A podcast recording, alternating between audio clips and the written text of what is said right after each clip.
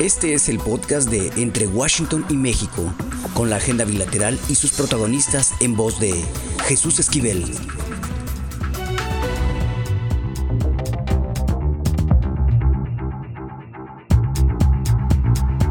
Bienvenidos a Entre Washington y México. En esta ocasión y para el showles tradicional de este programa, tenemos a precisamente un gobernador de un estado que colinda con Estados Unidos, es un país que tiene mucho que ver con el nuestro, Javier Corral del estado de Chihuahua. Bienvenido, gobernador, a Entre Washington y México. Muchas gracias, eh, Jesús, por la invitación. Realmente te felicito por esta gran iniciativa para abordar la problemática y la realidad binacional México-Estados Unidos. Excelente oportunidad para enlazarnos en el conocimiento de nuestras realidades Gobernador, hay un tema de interés muy ligado entre los dos países que tiene que ver con la entidad que usted gobierna. Es el caso de César Duarte, el exgobernador priista. Usted hizo campaña de acabar contra la corrupción y llevarlo tras las rejas.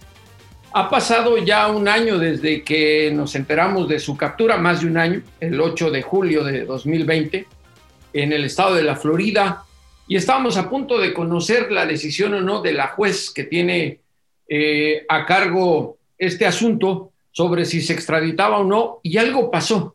Nos quedamos en la oscuridad sobre la resolución.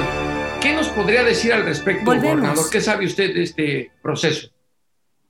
Bueno, yo efectivamente me quedé hasta el momento procesal de esta solicitud de extradición donde la juez de alguna manera adelantó lo que iba a ser incluso su resolución al advertir que para ella se configuraban los elementos eh, para eh, decretar la condición de extraditable del exgobernador César Duarte. Pero esto efectivamente ya ha pasado varios meses y la decisión definitiva aún no la conocemos. Eh, en varios juicios en Estados Unidos, eh, de diversa índole, no solo del ámbito penal, eh, yo tengo entendido que se han venido retrasando con motivo de la pandemia de, de COVID. Varias explicaciones en tribunales o en procesos judiciales en Estados Unidos, incluso del orden civil, se han retrasado significativamente porque han cambiado eh, las formas de la organización judicial, de las comparecencias, etc. Hasta donde yo sé, eh, este es el motivo del retraso. Sin embargo, hay confianza en las autoridades mexicanas, la Fiscalía General de la República, particularmente el, fiscal general Alejandro Gertz Manero, con quien incluso yo me he entrevistado en las últimas semanas eh, en un par de ocasiones, él me confirma que eh, se ha mantenido la voluntad del gobierno de los Estados Unidos, particularmente del Departamento de Justicia, quien a través de sus fiscales eh, no solamente ha sabido defender, sino impulsar este proceso de extradición, porque están convencidos de la eh, dimensión y sobre todo de la solidez del caso, que es, como se sabe, un caso de peculado agravado, eh, enriquecimiento ilícito del exgobernador eh, de Chihuahua, en un procedimiento, Jesús, que se tuvo que reponer prácticamente todo. Tú estuviste muy al pendiente de este proceso desde que se inició cuando estaba otro gobierno, cuando estaba el gobierno de Peña Nieto, que en lugar de colaborar con la justicia chihuahuense, protegió abiertamente al exgobernador, dilatando y luego eh, generando unas solicitudes eh, premeditadamente mal elaboradas.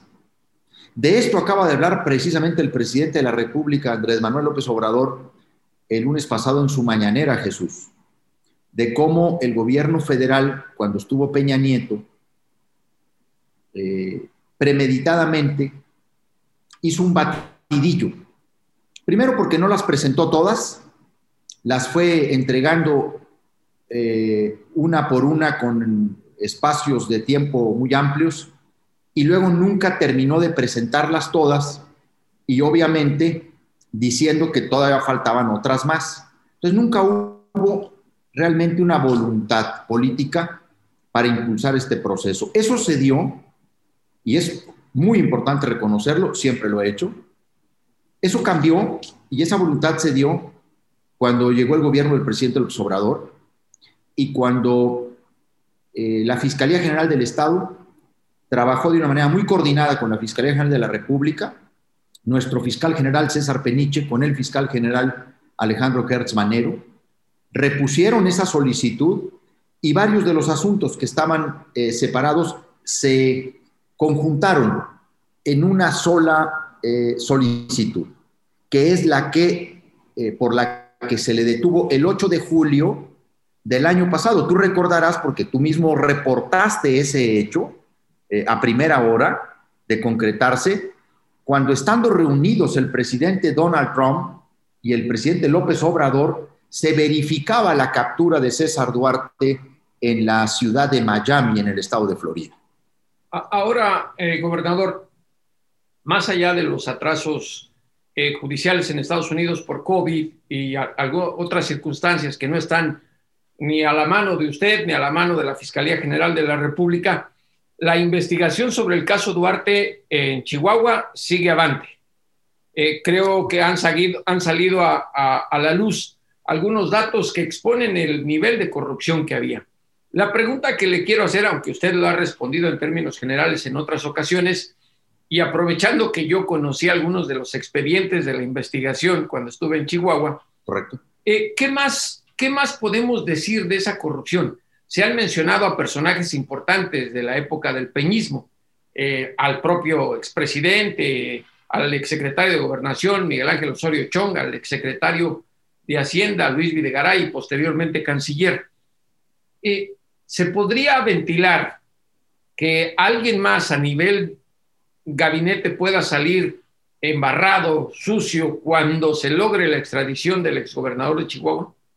Bueno, es que en realidad las investigaciones sobre los hechos de corrupción que se dieron en la administración de César Duarte eh, han producido, vamos a decirlo así, tres grandes eh, casos de investigación. El propiamente del exgobernador, en términos de su enriquecimiento ilícito y de todas las maneras en las que debió recursos para su peculio eh, personal y la manera en que eh, desvió recursos de, programas tanto estatales como federales para beneficiarse a él y a las asociaciones en las que estaba involucrado. Y hay otra investigación de una magnitud muy importante que se conoce como la Operación Zafiro Jesús, en donde el gobierno del estado de Chihuahua, particularmente la Fiscalía General del Estado, ha logrado documentar todo este modus operandi de la desviación de recursos públicos para financiar campañas políticas del PRI en eh, los años 2015, 2014, 2016. La operación Zafiro es la, investigación quizá más importante que se ha realizado en los últimos años en contra de la corrupción política y que en efecto involucra a altos niveles de la política en México. Y no es, eh, no es de, de dudar, porque es muy difícil suponer que un desvío multimillonario, hablo de miles de millones de pesos que se fueron al PRI a través de varias entidades federativas por la vía de triangulación de contratos con empresas fantasmas, eh, estuviera al margen de la autorización del expresidente de la República. Este es el caso que toca a altos niveles de la política en México, tanto del gobierno federal de la administración anterior como de las cúpulas dirigentes del PRI en aquel entonces. Esa es el segundo paquete de investigaciones a partir también de lo que se investigó en el caso de Duarte. Y hay un tercer eh, caso o, investigación de gran relevancia que tiene que ver con la nómina secreta. Esta manera en la que el gobernador de Chihuahua, el exgobernador de Chihuahua, eh, se dispuso eh, comprar voluntades, silenciar voluntades, eh, tejer un sistema de complicidad mediante entregas de dinero en efectivo a diversos actores políticos, empresarios, eh, líderes religiosos, eh, líderes políticos, partidistas, legisladores, eh, medios de comunicación. Esta otra gran investigación, la nómina secreta, por supuesto que también involucra a actores de relevancia a nivel nacional, porque la acción corrupta y corruptora del exgobernador Duarte Jesús trascendió el ámbito local, porque lo que se hizo fue eh, generar una red de corrupción a nivel nacional para, para formar esa, esa complicidad, ese sistema de tapaderas con el que un eh, exgobernador como él pudo actuar impunemente durante mucho tiempo. Entonces, sí llevan las investigaciones de Chihuahua a objetivos eh, eh, políticos de alto nivel en México. Y estas son las investigaciones que están judicializadas en el estado de Chihuahua, pero la operación Zafiro, y este es un dato muy importante que te quiero compartir y que te quiero dar a conocer, pues ahora sí que es una noticia que nos acaba de llegar hace un momento. Adelante. Y que es muy importante que la, que la, que la que la conozcas para el debido seguimiento. la operación Zafiro es un asunto que está eh, pendiente de resolver en la Suprema Corte de Justicia de la Nación.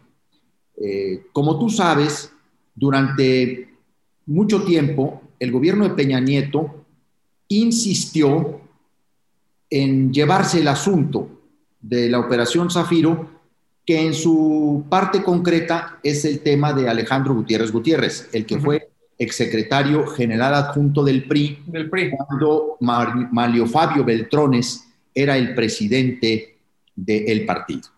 Ahora bien, no, a Chihuahua se le quitó esta investigación, lo atrajo la federación y cuando se atrajo, al Estado se le eliminó como parte de, esa investigación, como víctima, siendo que se afectó el patrimonio del estado de Chihuahua.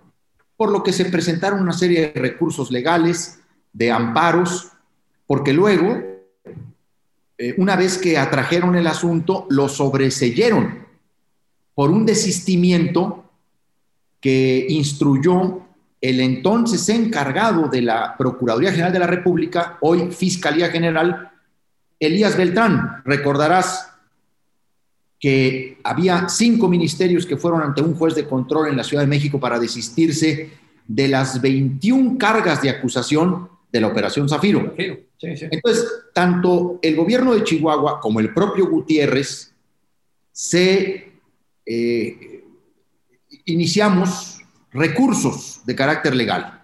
El próximo 18 de agosto, miércoles 18 de agosto, la Suprema Corte de Justicia de la Nación va a resolver el amparo de Chihuahua en el tema de Alejandro Gutiérrez, en el que Chihuahua lo que está solicitando es el reconocimiento de su carácter de víctima por haberse afectado su patrimonio y si obtenemos de la Suprema Corte de Justicia de la Nación una resolución favorable, se reabre la investigación que se sobreselló y por lo tanto se reabre la investigación sobre corrupción política que puede llegar precisamente hasta el expresidente Enrique Peña Nieto, porque esta es la única investigación,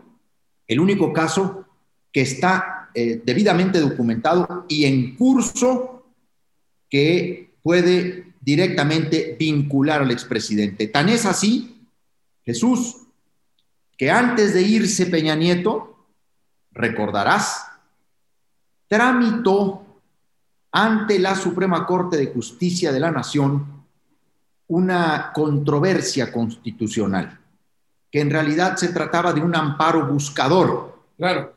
con el que quería extender su fuero constitucional, al pedirle a la Corte que suspendiera todo tipo de investigación que se realizara en el estado de Chihuahua en torno de él, de, sus, de los miembros de su gabinete o de titulares de organismos descentralizados directamente por la investigación Operación Zafir.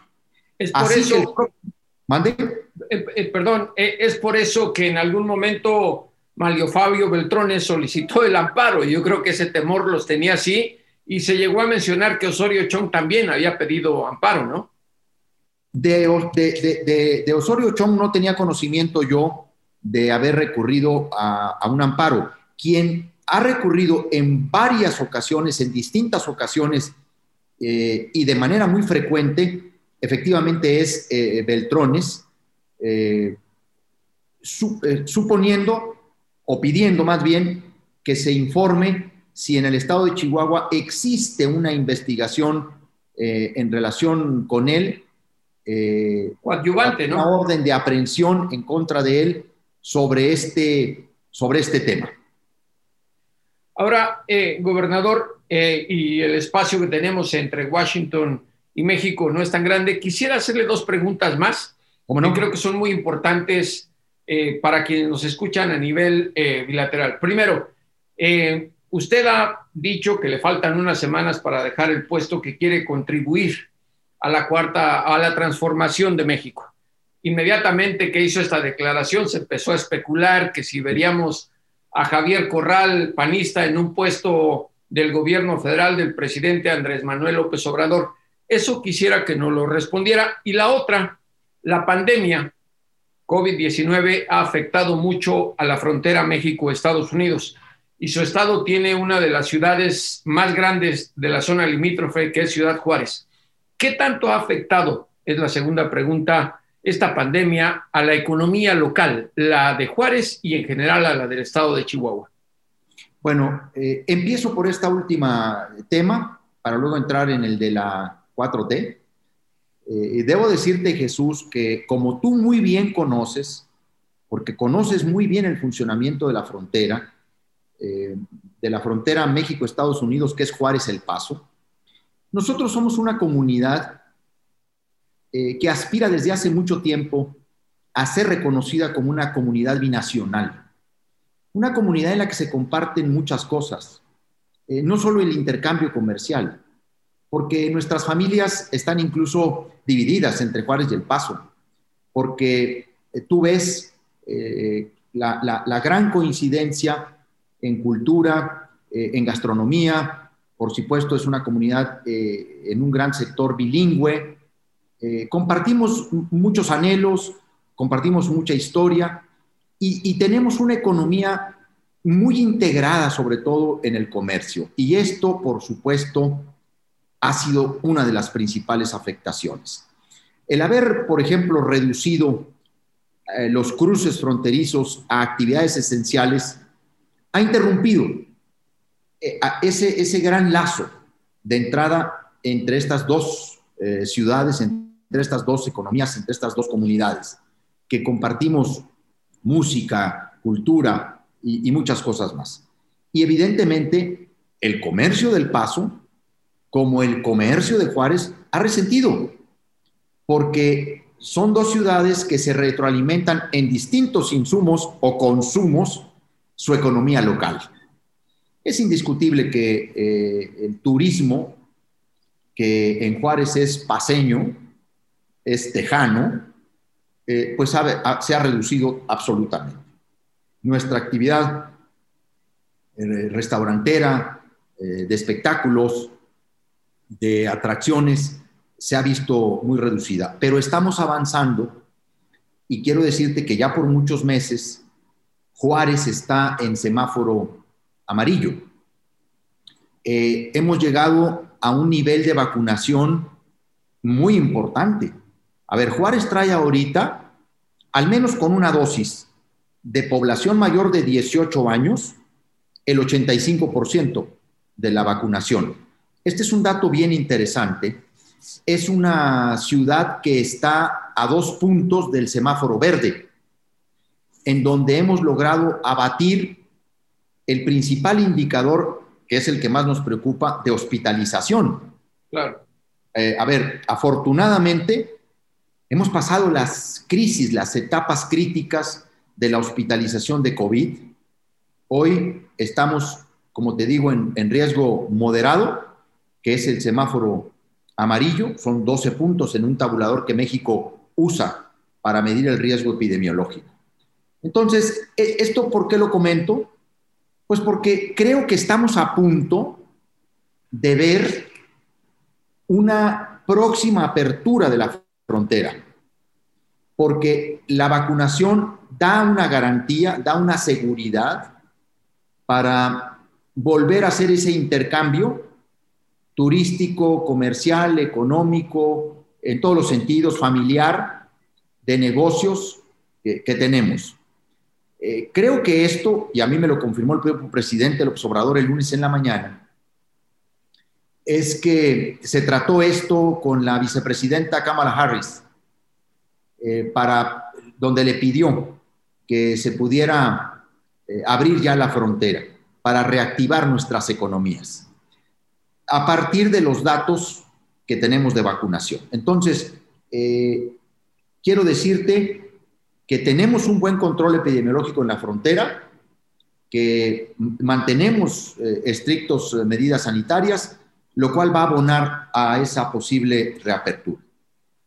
Con relación a mi discurso del lunes pasado, que ha sido tan polémico, pero que además confirma pues lo que dije en mi discurso, mi estimado Jesús, hay, está montada una polarización en el país eh, que ha desarrollado un odio irracional, enfermizo, que ya no admite, que ya no permite el entendimiento mínimo básico.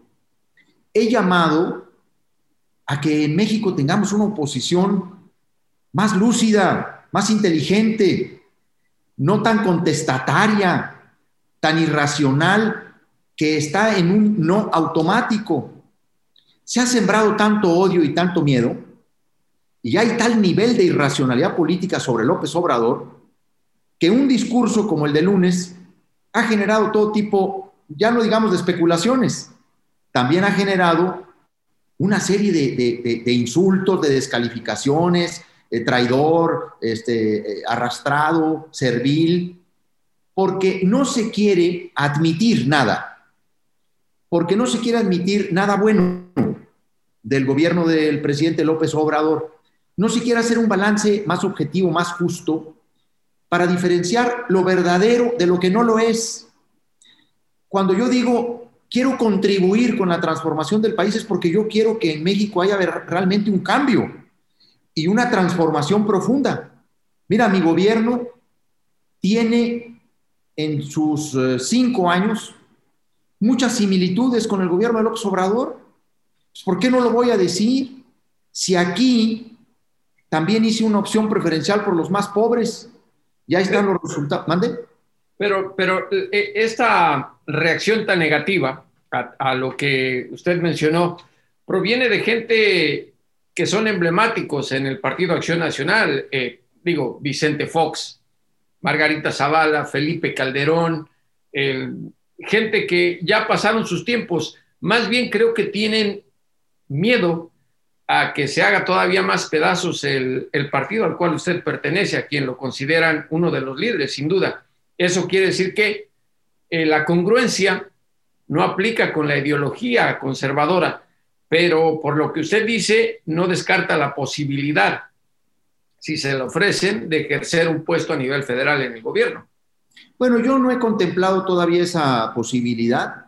Eh, quiero decirte que lo que hay en los hechos, lo que realmente existe, son dos cosas. Uno, recuperamos la relación institucional eh, con el gobierno del presidente López Obrador y entre él y yo también recuperamos la relación personal que es de afecto y que es de reconocimiento mutuo. Lo que pasó el fin de semana en Chihuahua y el lunes es que recuperamos el nivel de relación que Andrés Manuel López Obrador y un servidor teníamos hasta antes del conflicto del agua. Un conflicto que nos enfrentó de una manera durísima, Jesús. Fue, fue, fue una ruptura de nuestra relación institucional y personal. Pero el paso del tiempo, que todo lo acomoda y que, y que, y que todo lo va eh, poniendo en su lugar, nos fue permitiendo reencontrarnos y reconocernos en los aspectos fundamentales en los que coincidimos, porque así como tengo divergencias con el presidente, y divergencias a veces más de formas que de, fondo, también tengo grandes coincidencias con él. Y acá hemos dado en Chihuahua una lucha sin cuartel, sin excepciones, eh, sin distingos en contra de la corrupción y la impunidad. Y acá democratizamos los apoyos en, materia económica. Y acá redujimos considerablemente el presupuesto de comunicación social a medios de comunicación, lo que nos ha generado es una guerra de cinco años, como la guerra que tiene López Obrador, hombre, desde hace tres años, de los eh, que han sido afectados.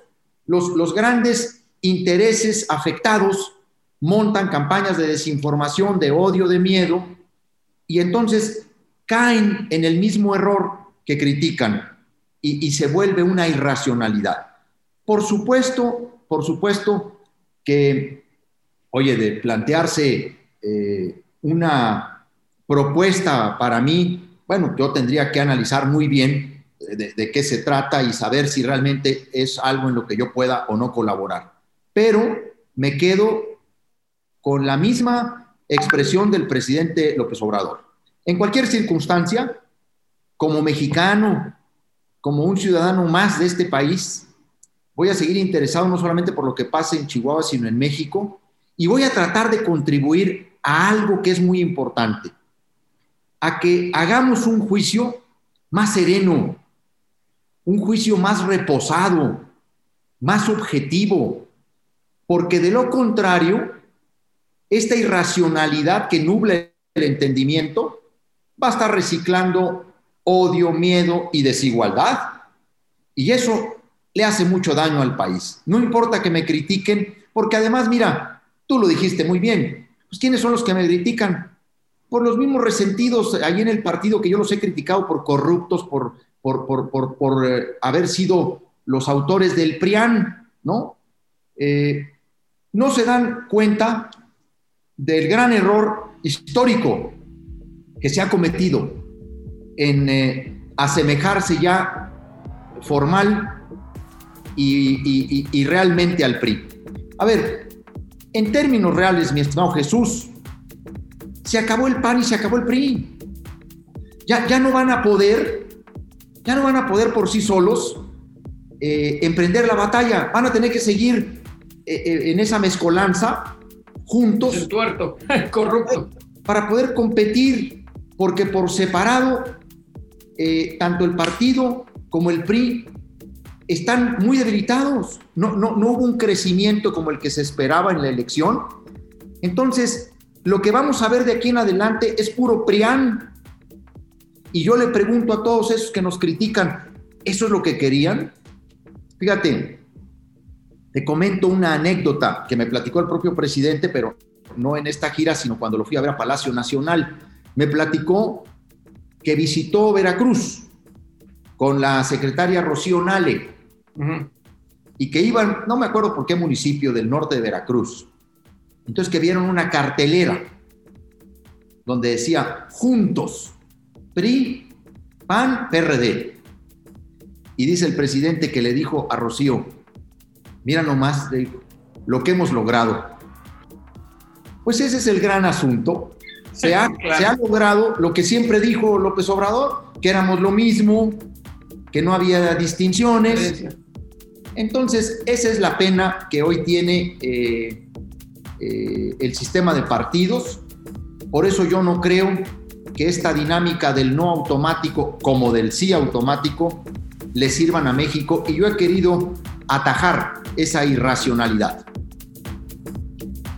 Este es entre Washington y México con el gobernador Javier Corral. Muchas gracias por atender esta llamada, gobernador. Al contrario, Jesús, un abrazo y felicidades. Hasta luego.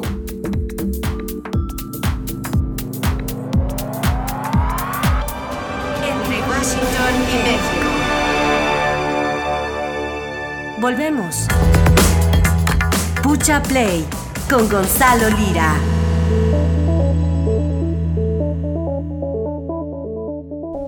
Seguimos en Entre Washington y México y ya está con nosotros Gonzalo Lira Galván y su sección Pucha Play. Gonzalo, gracias por estar de nuevo en este episodio. Al contrario, al contrario, Jesús, muchas gracias a ti. Eh, siempre es un gusto platicar de, de, lo que me gusta y con la gente que me cae bien. Así que qué honor que sea contigo. No sé, no sé, Jesús, si a ti te gustan los musicales. Algunos, eh, soy muy viejo y me acuerdo de Vaselina, por ejemplo. Eh, se me torcían un poco las piernas al bailar, pero sí me gustan. Digamos, Vaselina, todavía Vaselina creo que es este es, es, setentera, ocurre en los 50, entonces no es tan, no es tan vieja, ¿no? O sea, no es de estos grandes musicales de la MGM de los años 50, por ejemplo. Créeme que ya me tengo que untar pomada de la tía en las rodillas, ¿eh, Gonzalo? bueno, eso, eso hasta yo, eso hasta a mí me toca ya. Pero fíjate que te lo pregunto porque yo tampoco, yo no soy muy fanático tampoco de, los musicales. En, general me cuestan mucho trabajo y creo que además eh, esta distancia que tiene el público con los musicales tiene que ver con que precisamente se asocian con, con ese cine antiguo, como con ese cine ya pasado de moda eh, muy artificioso. Y les traigo hoy dos recomendaciones que son musicales, pero que precisamente tienen que ver con utilizar a su favor ese artificio y, ese juego. La primera es, es, una serie y ambos, y ambos tienen eh, protagonistas mexicanos. La primera es una serie que van a encontrar en Apple TV Plus.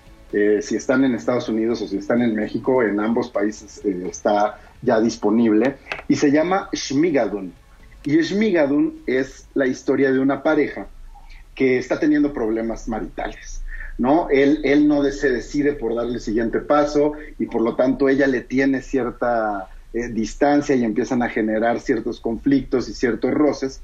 Entonces se van a uno de estos retiros espirituales, pero para parejas, en las que siguen teniendo problemas porque ella está completamente ya eh, involucrada con las técnicas y, las intenciones de este curso, mientras que él decide que pues no, que, no lo convence. Entonces un día, dentro de los ejercicios que, hacen en este campamento, por decirlo de alguna forma, se les pide a las parejas que se vayan a caminar por el bosque. Y en esta caminata por el bosque les empieza a llover, eh, todos los conflictos salen a flote y de repente a la mitad de la discusión se dan cuenta de que hay un puente en medio de la nada. Atraviesan el puente y llegan a un mundo de fantasía donde todo se comporta como si fuera precisamente un musical de los 50.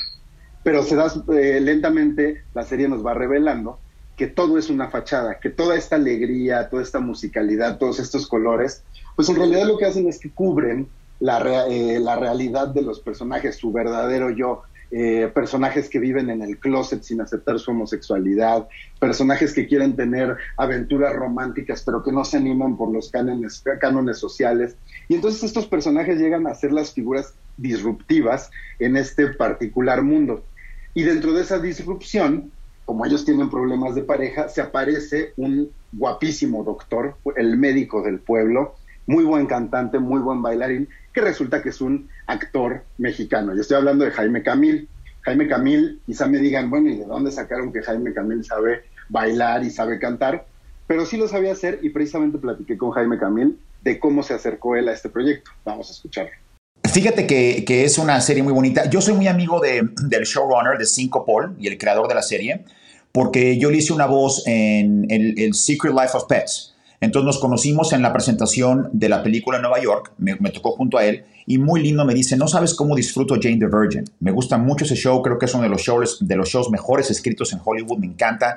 Y le dije, oye, pues qué lindo eres, muchísimas gracias, yo respeto mucho tu trabajo, ¿por qué no vienes al set? Él sabía que hacía yo teatro en México, sabía que, hizo, que hice Chicago en Broadway de dos meses y medio, supo que hice Mamma Mía aquí en el Hollywood Bowl junto a Dove Cameron, de hecho, que Dove Cameron fue mi, fue mi hija en, ese proyecto. Estaba, estaba enterado de que yo me gusta, me gusta mucho la comedia musical y es donde más lleno me siento, ¿no? Haciendo teatro musical. Él, él sabía mi, el, background, ¿no? perdón, qué pocho. El, el background, lo sabía y pues por eso fue un proceso muy colaborativo entre Barry y Cinco. Así que fue una comunicación muy clara que tenía y con el coreógrafo también, con Chris. Eh, porque los bailes tenían que ser muy, sabes, como siempre viendo la cámara y siempre, hey, qué felices estamos todos. Entonces, se permite obviamente, pues, no dar tu opinión y pues si es buena, bien, y si no, pues no, gracias, no produzcas. ya. Bueno, ahí lo tienen. Jaime Camil, si lo dudaban, ya estuvo en Broadway eh, y, pues bueno, se ha forjado por muchos años un camino en Hollywood y creo que este es quizá su papel eh, no solo más sustancioso en una serie a nivel internacional, sino que me atrevo a decir que se ve cómodo y genuinamente canta y baila. Lo hace bastante bien. Ahora, otro de los musicales clásicos es West Side Story. ¿Estás de acuerdo? Sí, claro que sí. Y West Side Story toca un tema que sigue siendo completamente vigente, ¿no? Este, eh, el tema de las comunidades latinas en Estados Unidos y, y cómo incluso dentro de esas comunidades latinas eh, ya eh, en el rezago o, digamos que hechas a un lado por la sociedad en Estados Unidos de, la época en la que se hizo ese, ese musical en los años 60. digo, no en vano Steven Spielberg va a hacer una nueva versión que me parece que se estrena este año o el próximo, pues bueno, ese musical se agarraba de ahí para hablar eh, sobre discriminación a través de una historia, pues que era un pastiche de Romeo y Julieta. Una historia similar es la que pone sobre la mesa eh, Lin Manuel Miranda. No sé si estés familiarizado con el nombre de Lin Manuel Miranda, que sí ha sido, tiene ahí una importancia política también en esta relación entre lo latino y Estados Unidos particularmente lo tuvo en la era de Donald Trump. No sé si, si, si estás familiarizado, Jesús. Sí, sí, sí, claro que sí, sé quién es. Eh, no es mucho de mi agrado, pero sí sé quién es. No es mucho de tu agrado, me imagino su, su agenda, ¿no? Pero pero Lin Manuel, bueno, tuvo este musical que fue un exitazo en Broadway y fuera de Broadway que se llama Hamilton y que pues rompía como con ciertos esquemas del musical clásico al meter hip hop, al meter personas de diferentes eh, nacionalidades y grupos étnicos a, representar personajes que, que eran una versión musicalizada y ficcionalizada de los padres fundadores de Estados Unidos. Pero antes de eso, Lin Manuel Miranda tuvo un musical también en, bueno, en Broadway, off Broadway, que se llama In the Heights. Aquí en México le pusieron En el Barrio, que es una historia muy, muy básica, la verdad, es muy, muy básica. Es la historia de dos chicos que llevan años estando enamorados y por circunstancias de la vida se vuelven a encontrar, al mismo tiempo que aquí lo adaptan al momento de, de, de DACA, cuando está ocurriendo todo este, este, este movimiento latino. Y, y estos personajes en medio de este de esta efervescencia política, pues empiezan a tener una relación. ¿no? La, la, película, como te lo decía, es muy sencilla, muy básica, pero musicalmente y visualmente es bastante entretenida. Y Melissa Barrera, una actriz mexicana, salida además de, de, la televisión nacional, de un reality show que muchas personas conocerán como La Academia, pues de repente dio el salto, se encontró con que había un papel que ella podía interpretar pero que además en el papel realmente no era un personaje mexicano. Platiqué con Melissa sobre cómo hizo y llegó a este personaje, a este casting con Lin Manuel Miranda, que ya era un nombre importante en Hollywood, y cómo logró convencerlo de que el personaje debía tener eh, manerismos absolutamente mexicanos. Vamos a escuchar a Melissa. Justamente yo me mudé a Los Ángeles en mayo del 2017 y estaban haciendo las audiciones de, de In the Heights. Entonces yo les pedí a mis agentes que me, que me consiguieran audición. Entonces lo que hicieron fue que me consiguieron que mandara un video. Y mandé un video en agosto del 2017. Al final, en octubre del 2018, fue cuando empecé ya los castings más seguidos. Y en enero del 2019 fue cuando me dieron el papel. Ellos sabían que la estrella del show era el show y Lin Manuel Miranda, o sea, el nombre del creador y querían dar oportunidades a gente nueva. Y nos dieron mucha, mucho permiso de, jugar, nos dieron mucho permiso de, de crear, de encontrar lo que, lo que fuera la verdad del personaje en este nuevo ámbito, porque de cuando salió en Broadway en el 2007 al 2020, ya la situación ha cambiado mucho. Y hubo muchos momentos en, en, en el proceso que yo decía, yo quiero que Vanessa sea mexicana. O sea, ella no está escrita como mexicana, nunca se menciona de dónde es, pero quiero que sea mexicana, porque no hay una mexicana en, el elenco, soy la única. Y, es un espectáculo, esta película es un espectáculo, es una carta de amor para todos los latinos, para México, para todos los países de nuestros ancestros, nuestra cultura, nuestra música, así que los invito a que se den la oportunidad de ver esta película que creo que va a ser medicina para el alma.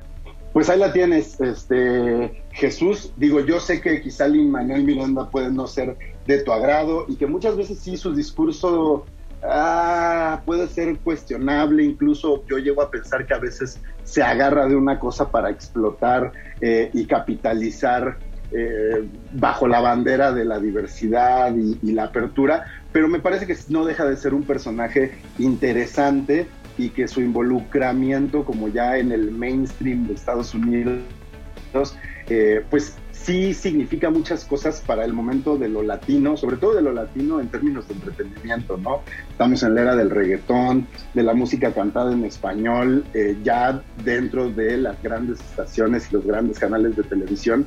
Entonces, es, creo que es interesante seguirle la pista porque sí es una especie de termómetro y bueno, el éxito de esta película In the Heights que encuentran en HBO Max después de que estuvo en el cine, pues es un testimonio de que al menos el público, más allá del discurso que tenga este señor, lo que él hace como artista les gusta y, les convence. Ahí está. Nadie es perfecto ni en los musicales.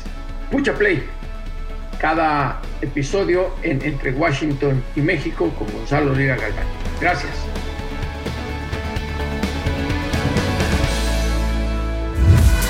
Más allá de la cancha con Douglas Slom. Y como siempre ya está Douglas Slom con su sección de balonazos para hablar de algo muy interesante.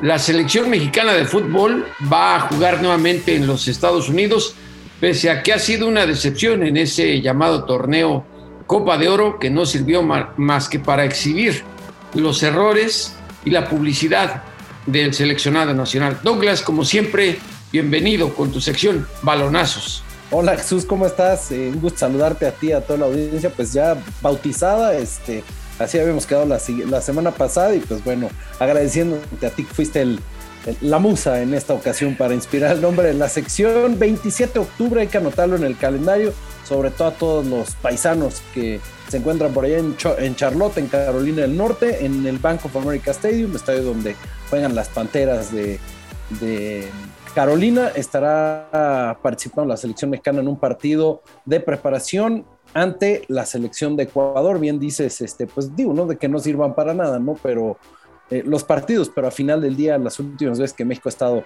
en Estados Unidos, que fue la CONCACAF Nations League y la Copa Oro, pues ambas perdidas frente a Estados Unidos y en los minutos finales del partido, ¿no? Entonces, un gran pendiente para eh, la selección que comanda el Tata Martino. No hay que eh, olvidar que 7, em, 10 y 13 de octubre estarán enfrentando a Canadá, Honduras y El Salvador ya como parte de las eliminatorias rumbo al Mundial de Qatar 2022. Así que si le sumamos a este partido del 27, pues serán cuatro partidos que juegue la selección mexicana en el mes de octubre, este de preparación, reitero, en Charlotte, Carolina del Norte, en el Bank of America Stadium. Douglas, y decía, no sirven para nada porque, bueno, me parece que es la selección clase H de Argentina, tanto con técnico con un centro delantero. ¿Seguirá así? La selección de Ecuador no, la de México, yo le llamo ah. selección clase H de Argentina, porque bueno, tienen, a un jugador argentino que nunca va a estar en la selección de su país de nacimiento y bueno, un entrenador que no ha sido, digamos, nada exitoso en México, que también es argentino. Eh, sí, a final del día los, los torneos ¿no? en los que ha participado, pues los ha perdido y eso sí termina mermando un poco en la percepción que se tiene del entrenador. Eh, buenas noticias que Raúl Alonso Jiménez ya está jugando con el Wolverhampton en Inglaterra, entonces es posible que lo veamos de vuelta para estos partidos. Eh, jugadores que se fueron a los Juegos Olímpicos estarán de vuelta con la selección ya para la eliminatoria, que en realidad pues es lo, importante, ¿no? De este mes de octubre. Ese del 27 pues será para complementar algún tipo de compromiso que, que se tenía previamente y que a lo mejor se canceló por toda la pandemia del COVID hace un año. Entonces, eh, pues esperemos ver una selección mexicana mucho más redonda y mucho más completa, ya con, con jugadores eh, clase top, no clase H, como tú, mencionas. Y, bueno, este, pues ya sabes que, siempre que la selección pisa a territorio estadounidense, los paisanos eh, pues corren a, llenar los estadios y, no creo que esta vaya a ser la excepción. Y bueno, esperemos que sea ya una selección mexicana y no una selección media argentina, con el regreso de Jiménez. Eso ya es cuestión de gustos, estimado Jesús. Ah, y ahora hablando de COVID, eh, ¿qué esperamos con esta situación de la pandemia para la NFL que ya se viene la temporada? Bueno, sabemos que, digo, ya lo, habíamos platicado aquí previamente en, en este espacio, eh, Jesús, que pues, a muchos deportes les pegó durísimo la pandemia. Hemos visto ya en el béisbol eh, estadios pues prácticamente llenos, igual las arenas en el básquetbol, después de que pues, se estuvo jugar prácticamente una burbuja las finales del 2019, ahora, eh, perdón, sí, las finales del 2019, ahora bien, eh, vamos a tomar en cuenta que la NFL ha tenido un énfasis 100% en promover la vacunación dentro de sus aficionados y dentro de los jugadores. Obviamente los aficionados por parte de los equipos y los jugadores eh, la liga ha sido muy enfática en que, se, se vacunen y que si no se vacunan, pues se les dará un tratamiento distinto. Y afortunadamente hay equipos que, que han cumplido ya el 100%. Uno al momento, que son los Halcones de Atlanta, son el equipo que hoy 100% puede presumir que todo su roster se encuentra vacunado y por lo mismo pues son un ejemplo, un, ejemplo a seguir para los demás equipos. Digo, entiendo que hay principios y hay eh, la gente que argumenta una libertad. Yo soy de la idea de que tu libertad se termina cuando mi salud está en riesgo. Entonces me parece loable lo que hacen los halcones de Atlanta y varios equipos, ¿no? Que ya han dicho, si no me traes un certificado de vacunación o una prueba PCR 72, eh, tomada 72 horas antes del kickoff de mi partido no vas a poder entrar al estadio. Los Santos de Nueva Orleans fueron uno de ellos, los otros fueron los Raiders de Oakland, perdón, los Raiders de eh, Las Vegas, cada que digan los Raiders de Oakland, Jesús, me vas a apuntar ahí un este. No, no, me vas a apuntar la costumbre, es la costumbre me pasaba, me pasaba durísimo con los cargadores, con los Chargers de, San Diego, ahora de, Los, Ángeles. Y bueno, esperemos se nos quite la mala maña con los Raiders, ¿no? Eh, pero bueno, a final del día, este, la NFL está haciendo un esfuerzo duro por, promover la vacunación entre los jugadores, entre los aficionados, y a pesar de que hay detractores, ¿no? De, todas estas campañas, este, pues el poder que tiene esta liga. Eh, pues, pues, va hacia adelante y creo que vamos a tener una, estupenda temporada con estadios llenos y, con gente entendiendo que, la liga es enfática en el tema de la vacunación por, por la importancia que esto conlleva a, poder eliminar, este, pues, o al menos poder superar esta pandemia de COVID-19 en el deporte. Pues ya lo saben, ahí está la selección de México contra Ecuador en Estados Unidos. Esperemos que sea la selección de México y no la selección H de Argentina. Y bueno, ya saben, también a prepararse porque viene la NFL. Balonazos con Douglas Sloan en Entre Washington y México. Saludos.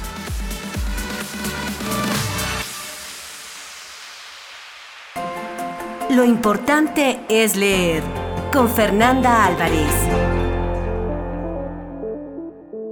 En Entre Washington y México todo puede faltar menos los libros ni Fernanda Álvarez con su sección. Lo más importante es leer. Fer, ¿qué nos tienes para este episodio?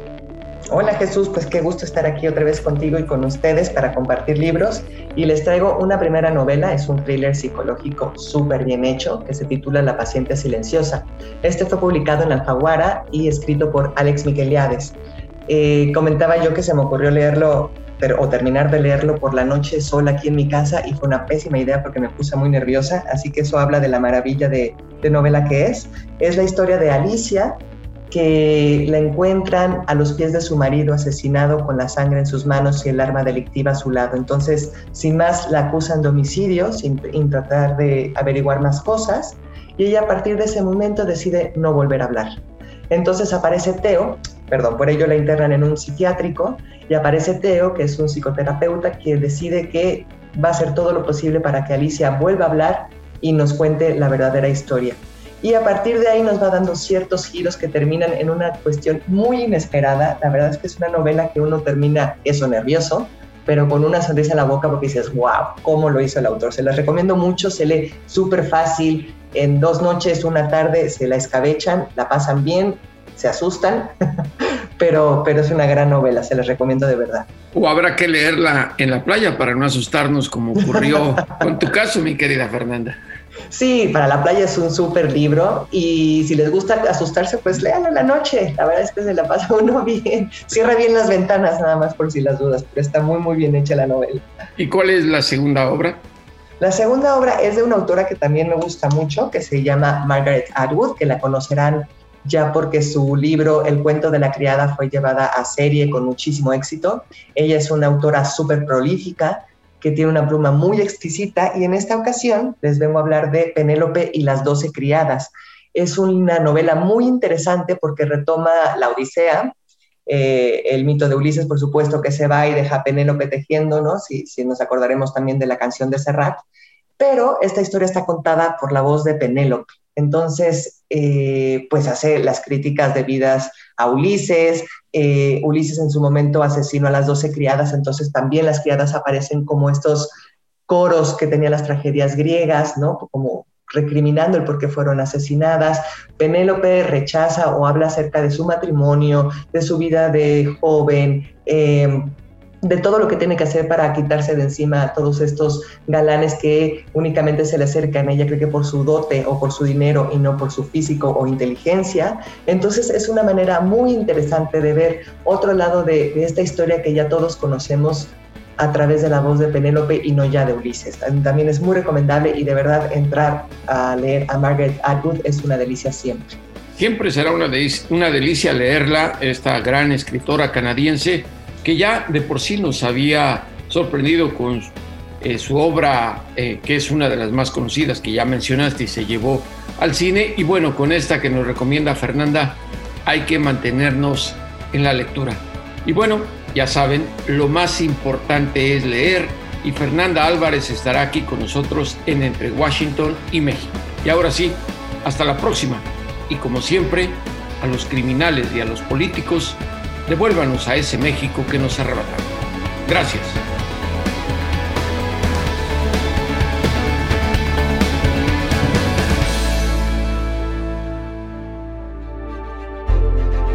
Esto fue Entre Washington y México. Una revisión semanal por la agenda bilateral y sus protagonistas.